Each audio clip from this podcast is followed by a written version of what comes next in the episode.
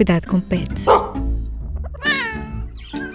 Olá, eu sou a Ana Isabel Ribeiro. Estamos de volta para mais um episódio do Cuidado com o Pet. Desta vez vamos falar sobre idas à praia com os nossos cães. Que cuidados é que devemos ter?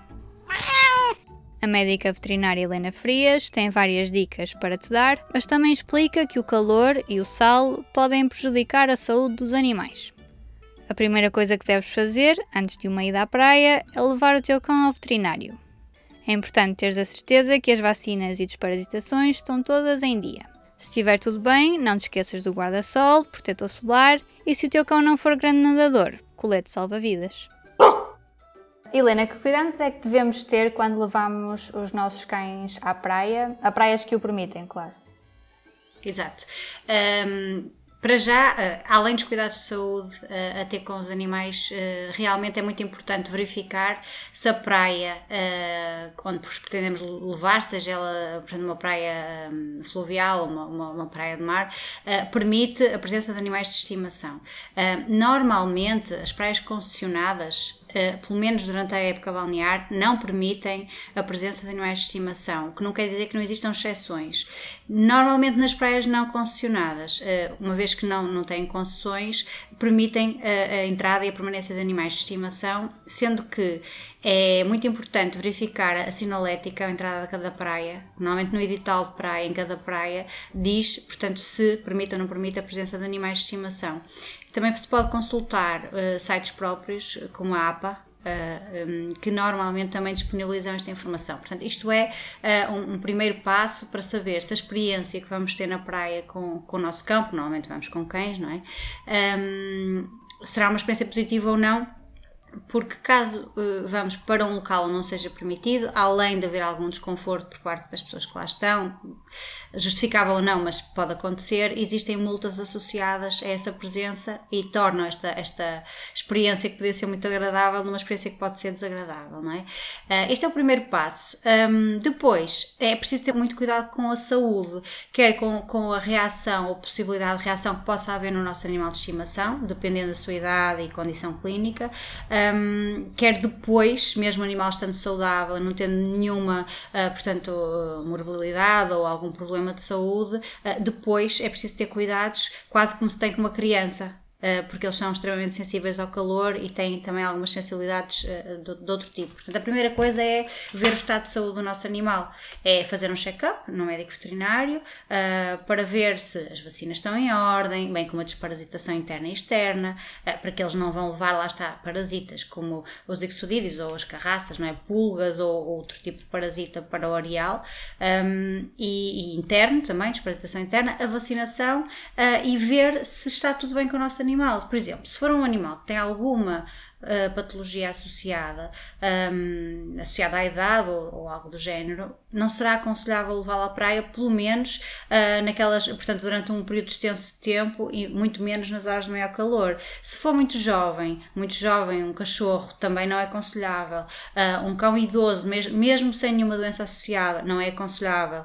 Um cão braquicéfalo, por exemplo, são cães que têm mais dificuldade a nível respiratório e a lidar com o calor, uh, mais facilmente sofrem golpes de calor ou têm problemas respiratórios. Talvez não seja aconselhável ou não seja a melhor atividade para desenvolver com eles.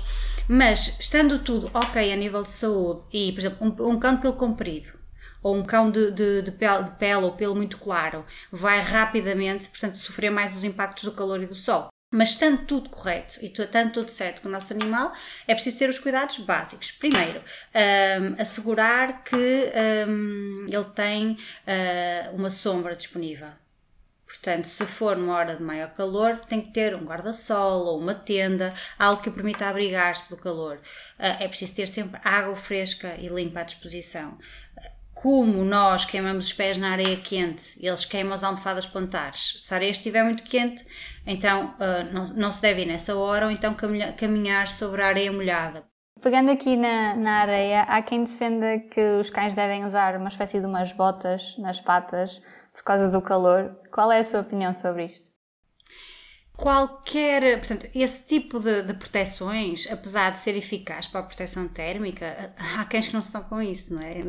É sempre uma sensação esquisita, não é? Sempre altera-lhes a própria seção e a, e a sensibilidade e o tato do, do cão na própria areia, e, e portanto, pode dar é, é, um episódio caricato em que o cão realmente depois acaba por não querer andar ou andar de forma estranha.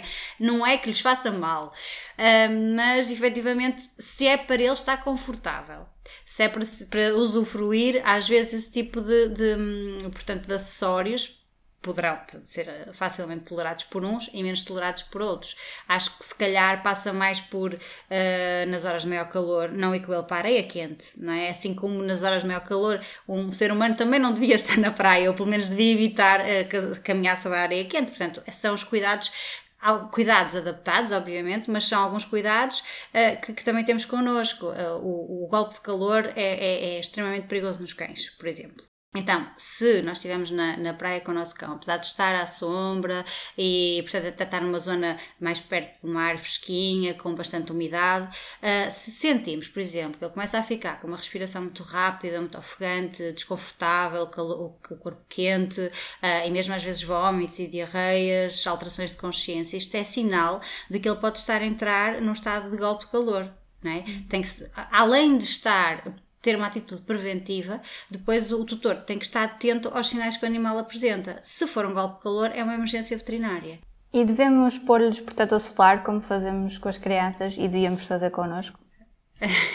Sim, acho que principalmente se o cão for um cão de, de pele não é, mais clara, uh, pelo mais fino, aquela pele mais rosada, uh, sim, na zona do pelo é complicado, mas pelo menos as zonas mais expostas, como o nariz, o focinho, as orelhas, uh, é importante usar um protetor específico. É? Nem todos os protetores solares são utilizáveis em cães, portanto, terá de se aconselhar com o seu médico veterinário. Uh, é importante, sim, é muito importante. E os cuidados com a água são fundamentais também.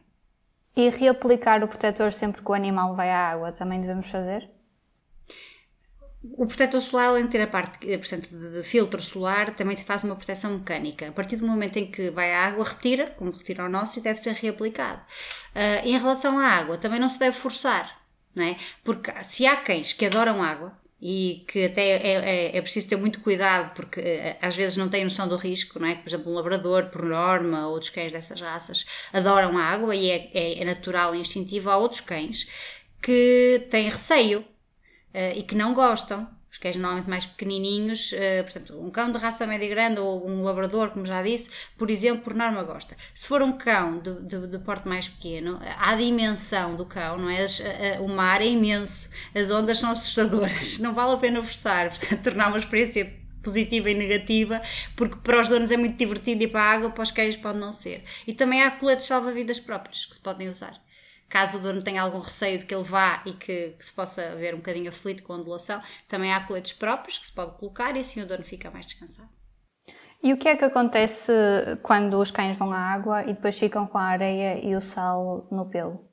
Podem provocar erupções cutâneas ou algumas alergias, algumas reações a posteriori, portanto convém retirar.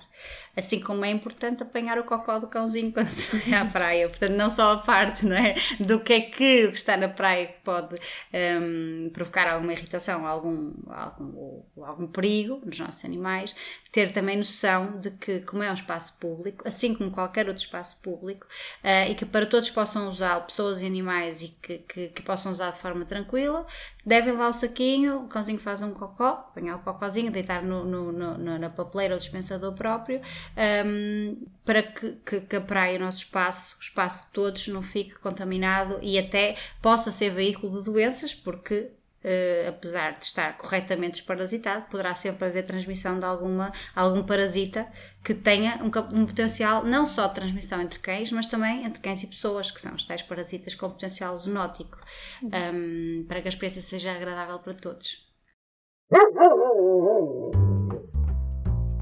A conversa com a veterinária Helena Frias fica por aqui.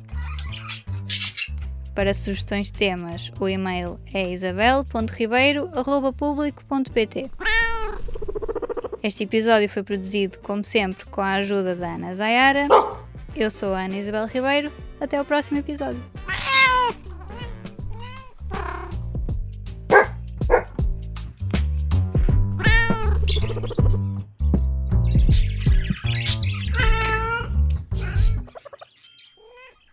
Público fica no ouvido.